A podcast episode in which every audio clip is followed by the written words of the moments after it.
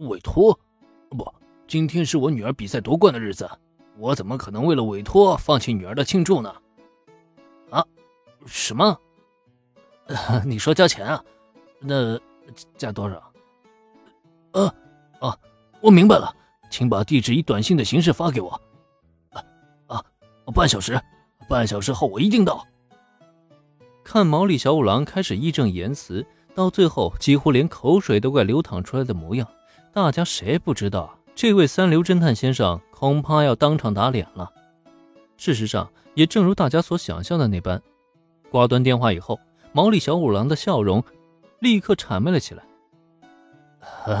那个小兰啊，呃，爸爸能跟你商量个事儿吗？关于今天的庆祝活动。我能申请提前离场吗？那个，呃，没办法，小兰，你应该知道的，爸爸是一名侦探嘛，呃，满足雇主的需求是我应尽的责任。而且，好了，爸爸，你不用说了，我明白，你去忙工作吧。庆祝的话，有原子和林恩同学陪我，没关系的。知父莫若女，毛利小五郎想说什么，小兰一眼就能看穿了。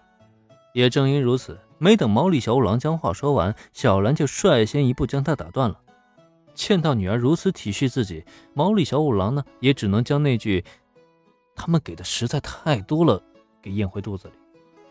但左想右想，总觉得这样走人也不好。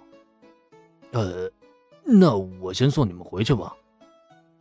驱车一路将林恩一行人送到自家楼下，毛利小五郎毕恭毕敬地将车钥匙还给林恩。朝着女儿轻轻点了点头之后，急忙转身匆匆离去了。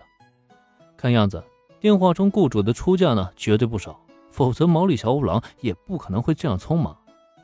只是他这么一走，虽然至始至终小兰的神情都很平静，给人的感觉就好像他真的并不在意这次庆祝。但可实际上，随着毛利小五郎的离开，再看小兰的脸上呢？却已经禁不住的写满失落。毕竟，无论是这次夺冠的庆祝，还是他计划中为父母的撮合，都这样的全部落空了。就算她是个再温柔、再体贴的女孩，面对这种结果，也绝对不可能开心的起来啊！现在就剩咱们三个了，要不找一个好一点的餐厅，咱们三个人一起庆祝一下？小兰如此的失落，林恩知道，一般的安慰啊，根本就没用。所幸他是直接转移了话题，用三人庆祝去吸引小兰的注意力。毕竟眼下这个情况，他也不能任由小兰一直失落下去。去餐厅？可我觉得无论哪家的餐厅都不如连你做的料理好吃啊！要不咱们现在就去超市买菜，连你帮我们做顿大餐。林恩开口的意图很快被原子洞察。因此，这个时候原子呢也是很刻意的做出一种夸张的表情，表示外面的厨师都比不上林恩的手艺，他就想吃林恩亲手制作的料理。好啊，我没问题。小兰，你呢？有什么想吃的料理吗？一会儿我给你做。原子如此配合，让林恩暗暗投去了赞赏的眼神。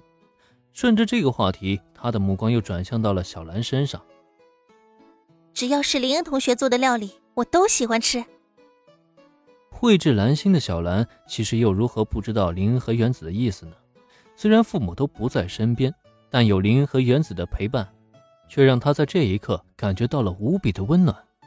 正是因为醒悟到这一点，小兰也没再继续纠结此前的失落。重新整理一番心情后，就见他扬起了明媚的笑容。没错，就让自己扫清心中的忧郁。与林同学和原子一起好好庆祝今天的胜利吧。